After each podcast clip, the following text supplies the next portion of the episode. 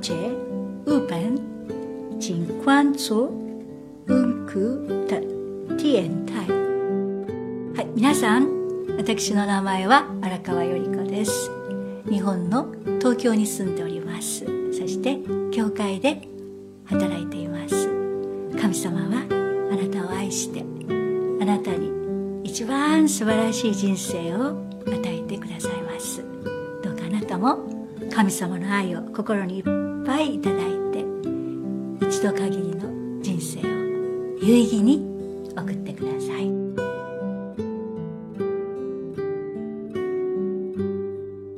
您现在收听的是一档专门介绍日本的电台节目，我们希望可以帮助中国人更多的了解日本，帮助在日华人更好的在日本生活。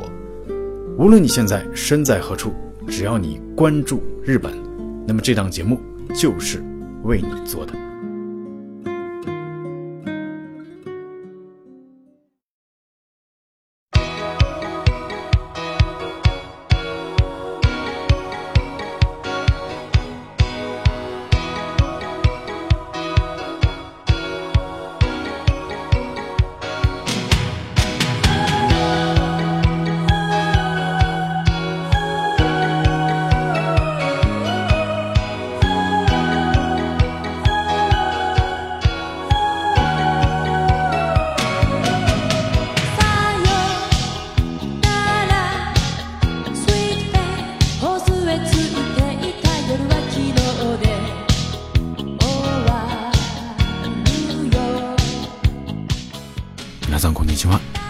收听《日本你好》节目，我是温哥，在东京向你问好。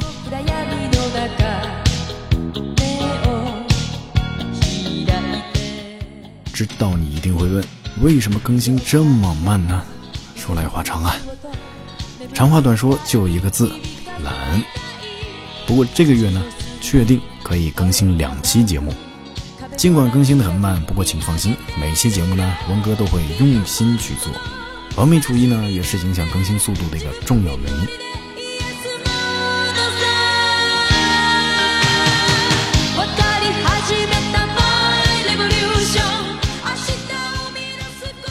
有个事儿得说一下，文哥的微信好友呢，因为已经超过了五千人的上限，所以呢，现在每加一个好友呢，就得先删去一个好友。每一天在五千个人里边去选择要删谁，真的是件很痛苦的事情。所以呢，以后温哥的个人微信号呢就不再公布了。想要给温哥留言的话呢，请关注我们的微信公众账号“东京生活指南”，或者直接在电台上留言也可以。当然了，点歌是个例外呀，因为点歌呢是需要发送语音的。嗯，所以你如果想点歌的话，还是可以继续加的。那我只能很残忍的去删除另外一个人了。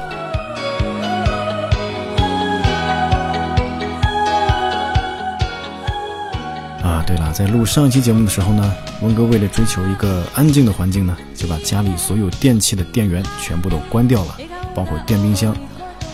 可是呢，在录完节目之后呢，就把这事儿给忘了。那两天没有在家做饭，等发现的时候呢，啊，真的是一场灾难啊！所以呢，我现在先把这事儿给说一下，等我明天自己听节目的时候呢，就可以提醒一下自己去检查冰箱的电源有没有插上。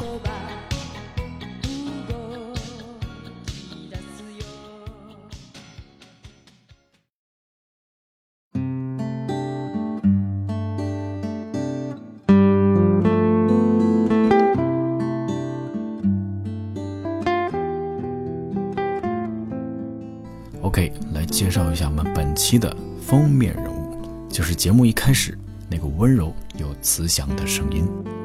他来自文哥非常尊敬的一位日本人，新川老师。他的职业呢是一位牧师。新川老师出生在日本的冲绳县，早年呢在美国留学，后来去孟加拉国做过多年的宣教工作，在当地被誉为东方的特蕾莎修女。回到日本之后呢，一直在东京的殿桥教会担任牧师至今。星川老师也是一位非常爱中国人的日本人，每个星期日的下午呢，他都会和殿桥教会的中国人一起做礼拜，帮助他们认识并明白基督教的信仰。如果你对基督教有兴趣或者疑问，欢迎来东京电桥教会找新川老师。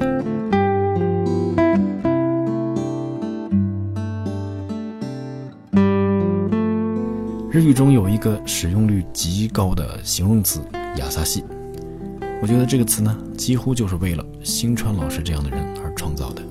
如果你有机会能够见到他本人，你就明白了。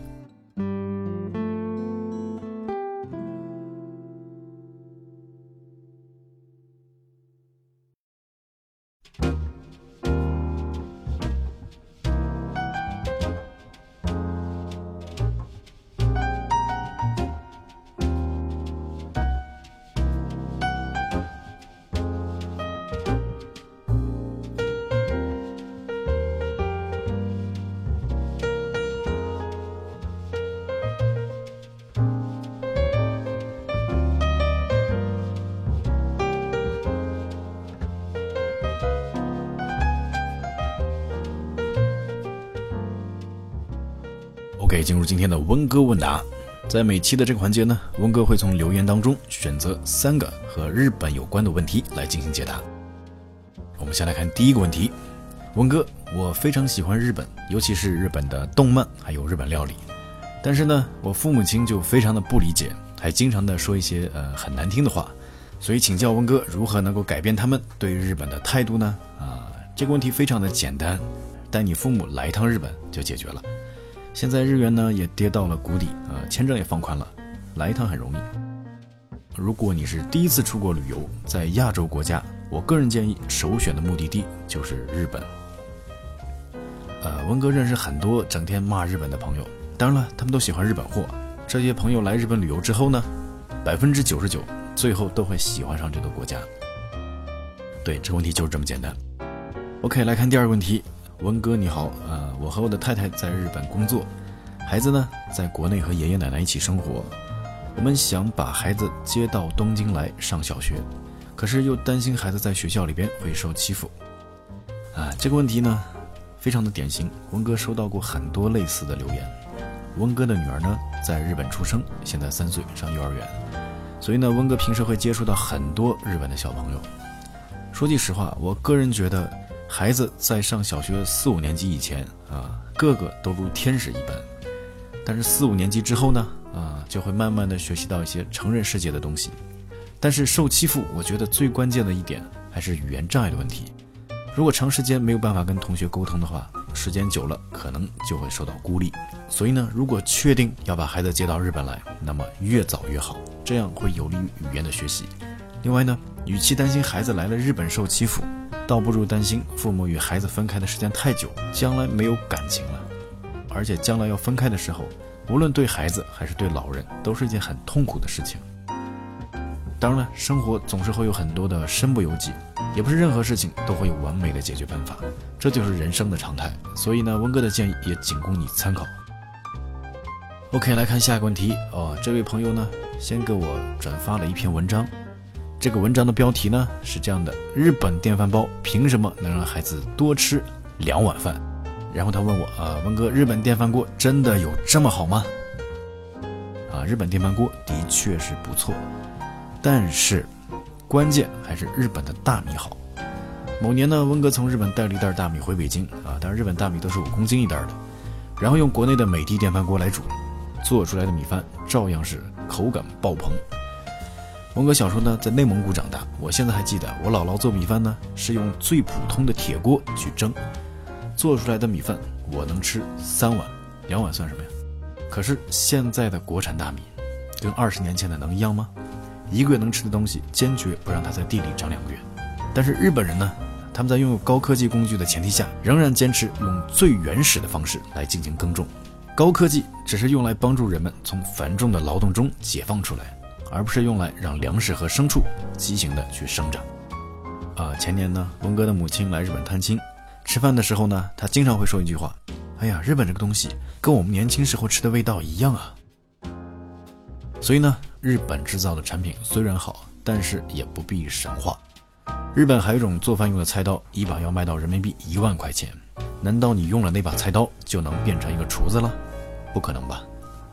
啊。我突然意识到，不会因为这期节目让日本的大米也变得像日本尿不湿一样被疯抢吧？千万别，要不然温哥在日本买大米还得限购呢。OK，三个问题回答完毕。呃，不过今天呢，王哥要送给你们一个萨比斯，再回答一个问题。受日元贬值的影响呢，日本的房地产现在也成了中国土豪们的关注热点。文哥最近呢也收到很多相关的问题啊，比如说人在中国可以买日本的房子吗？可以的话需要什么手续呢？买了房子以后谁来负责打理呢？买了房子以后能移民吗？啊，很多很多。今天呢，温哥特别邀请了我的一位好朋友，专门在东京从事房地产工作的李哲同学来帮助你们解答。如果你想在东京租房或者买房，都可以找他。注意，这可不是广告哦。文哥纯粹是觉得他很可靠，所以推荐给你们。那他的手机号你们可以记一下：零八零四六六三四零二零。李哲，陶喆的哲，大帅哥哦。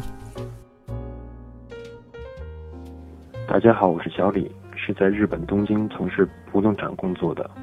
那接下来简单回答一下关于国内的朋友想要投资日本的房产的问题。那由于最近日元的贬值和东京奥运会的即将开幕的原因，有很多国内的朋友把目光转向东京的房地产市场。那有很多人在问我，本人在国内可不可以买到日本的房产呢？答案是可以的。如果是以现金的方式来购入，首先需要您的身份证的复印件和身份证公证书的原件。那还有就是一份委任书，委托您在日本的亲友或者是不动产公司来做您的代理人。那之后，不动产公司会向您提供服务来完成您的不动产购入契约。那如果想要以贷款的方式来购入也是可以的，因为中国银行在日本有分行，那么可以请您到您所在地的中国银行来咨询海外房产贷款的相关业务。同样还是需要您的身份证的复印件。和身份证公证书的原件，以及委任书，委任您在日的亲友或者是不动产公司来帮您完成不动产的购入契约。那在这之后，您可以把房子委托给不动产公司来打理。那比如帮业主招揽房客和房客退房时的打扫，以及房产的卖出等。那最后一点也是大家比较关心的一点，就是持有日本的房产后，对于申请签证有没有帮助呢？答案是有的。当您持有日本的房产，对于您申请永住签证或者是规划，其实是有一定性的加分效果的。那以上就是大家比较容易产生疑问的地方，希望我的答案可以帮助到您，谢谢。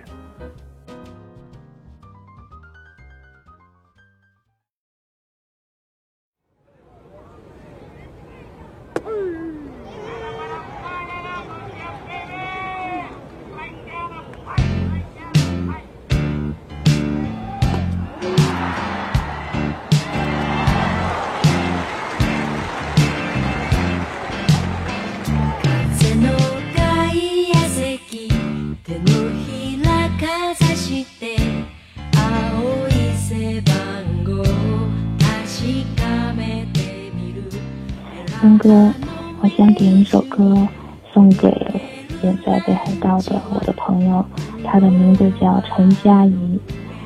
我们是做旅游行业的，在刚刚进入这个行业的时候，他给我很大的帮助，一直到现在，他都一直在默默的帮助我，我很感激他。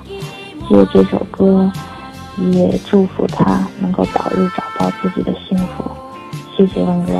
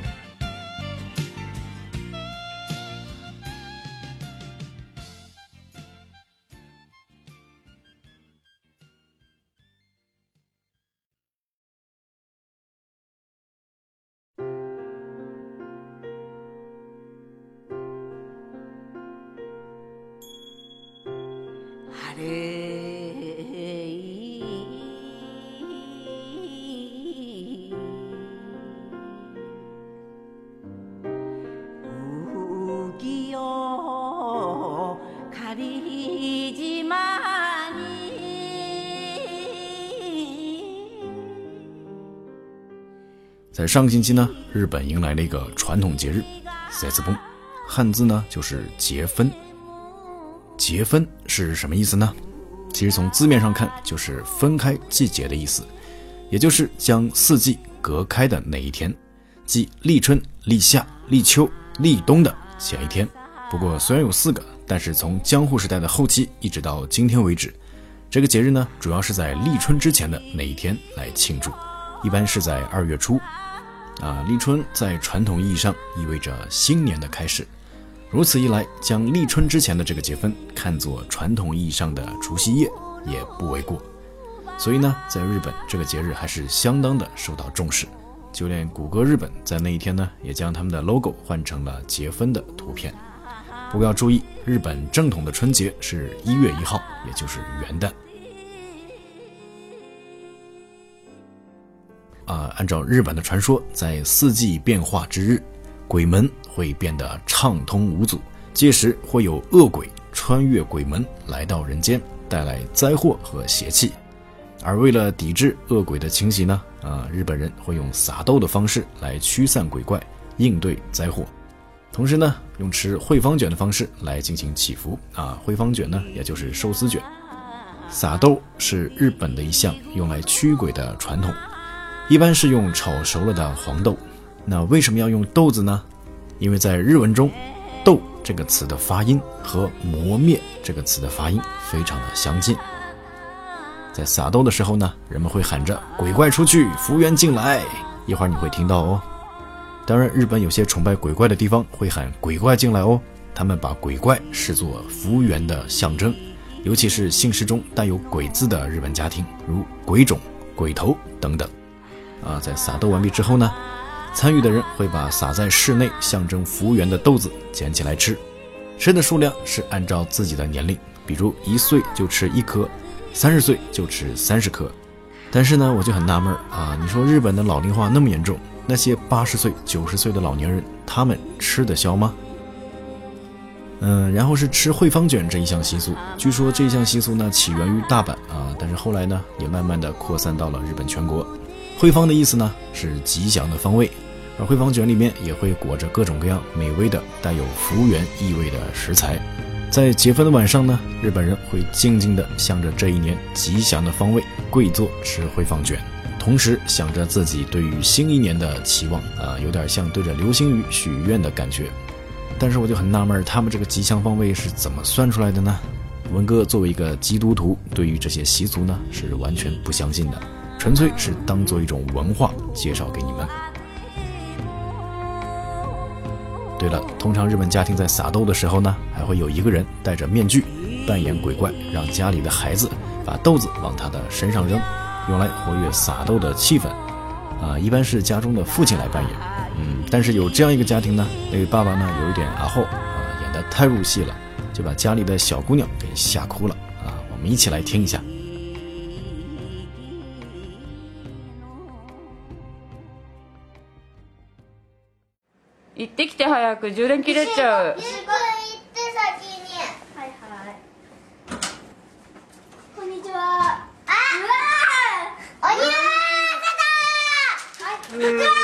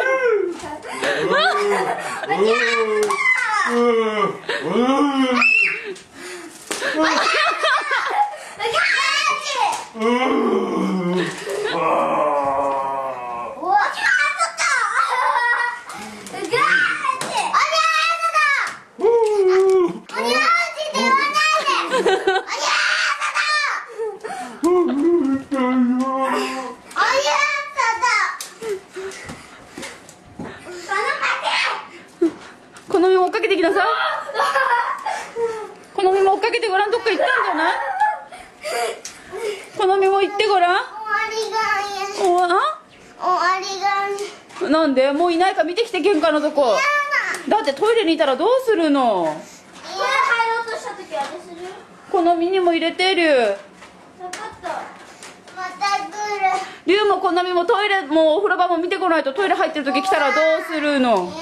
トイレ入った時来たらどうするの？相当行っておいで好みトイレ。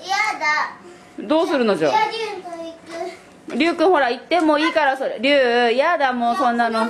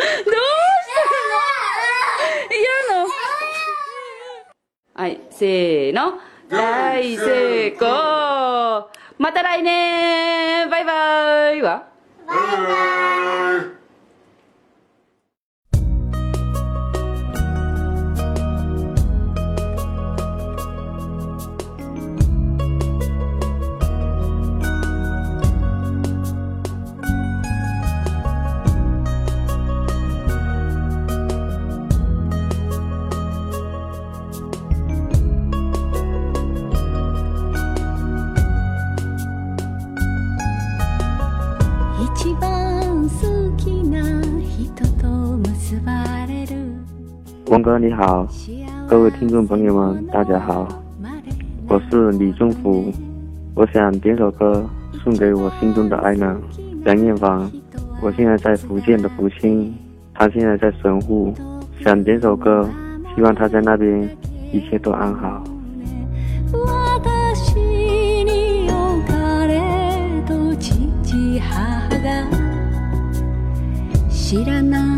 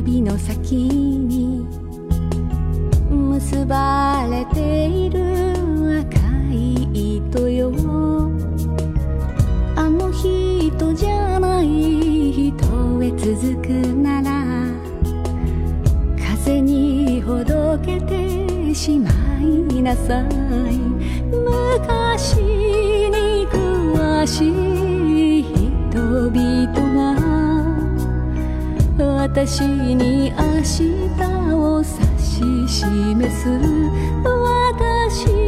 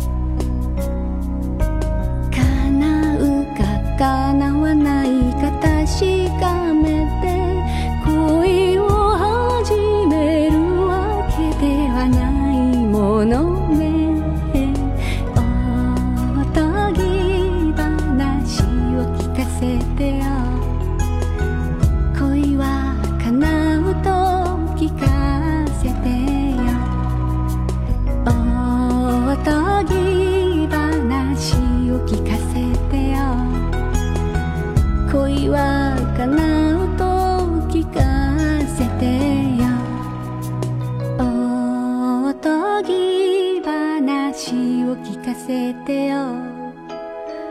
恋は叶うと聞かせて。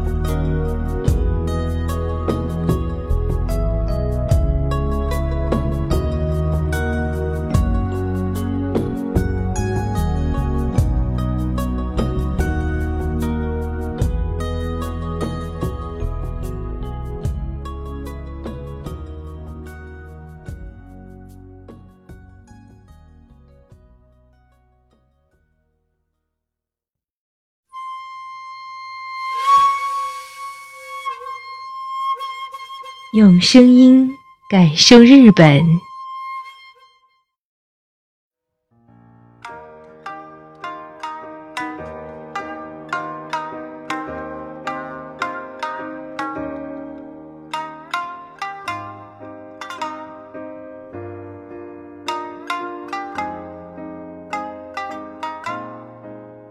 聆听日本啊！今天本期节目的一开始呢，文哥介绍了一位牧师，那么干脆文哥今天就带你们走进日本的教堂，去感受一下日本的圣诞节。接下来你要听到的这段录音呢，啊，是两个月前文哥在东京电桥教会参加他们的平安夜礼拜的时候录下来的，在里边呢会有一个非常优美的女声，嗯，文哥曾经在朋友圈里边啊说过我要去见一位女神啊，当然这个女神是加引号的，啊，指的就是这一位了。这位女士呢，其实是温哥的声乐老师啊，姓竹内，竹内老师啊。不过温哥只跟她上过三节课啊，因为温哥在国内的时候呢，也曾参加过一个很短期的声乐培训啊。跟我当时的那些声乐老师相比，竹内老师最大的区别在于，她不但有高超的技艺，一会儿你们会听到哦啊，她在可容纳一千人的会场里边也不需要麦克风的啊。对了，她的女儿是日本偶像团体 AKB48 的成员之一。名字我就不透露了啊！有一次我把他女儿的百度贴吧的链接发给他，把他吓了一跳啊！他没有想到他女儿在中国还有那么多的粉丝啊！最关键呢是他在教学的时候呢，是真正的发自内心的想要把他所会的东西全部的告诉给你。一个人是否用心，你是能够感受得到的。上了三节课之后，我就觉得啊，我真的是学到了很多的东西。所以呢，我需要用很长的时间去进行练习，来让这些方法变成一种内化的无意识的习惯。但是呢，我又没有太多的练习时间啊，所以只能暂停一下了。以前在国内上培训班的时候呢，啊，那几个老师明明是一节课可以讲完的东西啊，会尽量拖到两节课或者三节课，啊，因为是按课时收费的嘛。但是竹内老师呢，啊，他恨不得把十节课的内容在一节课给你讲完。所以呢，这就是我为什么只上了三节课的原因，因为学到的东西真的是很多啊，需要慢慢的去消化一下。啊，有机会呢，我也会请他来做我们节目的封面人物，来跟大家打一个招呼。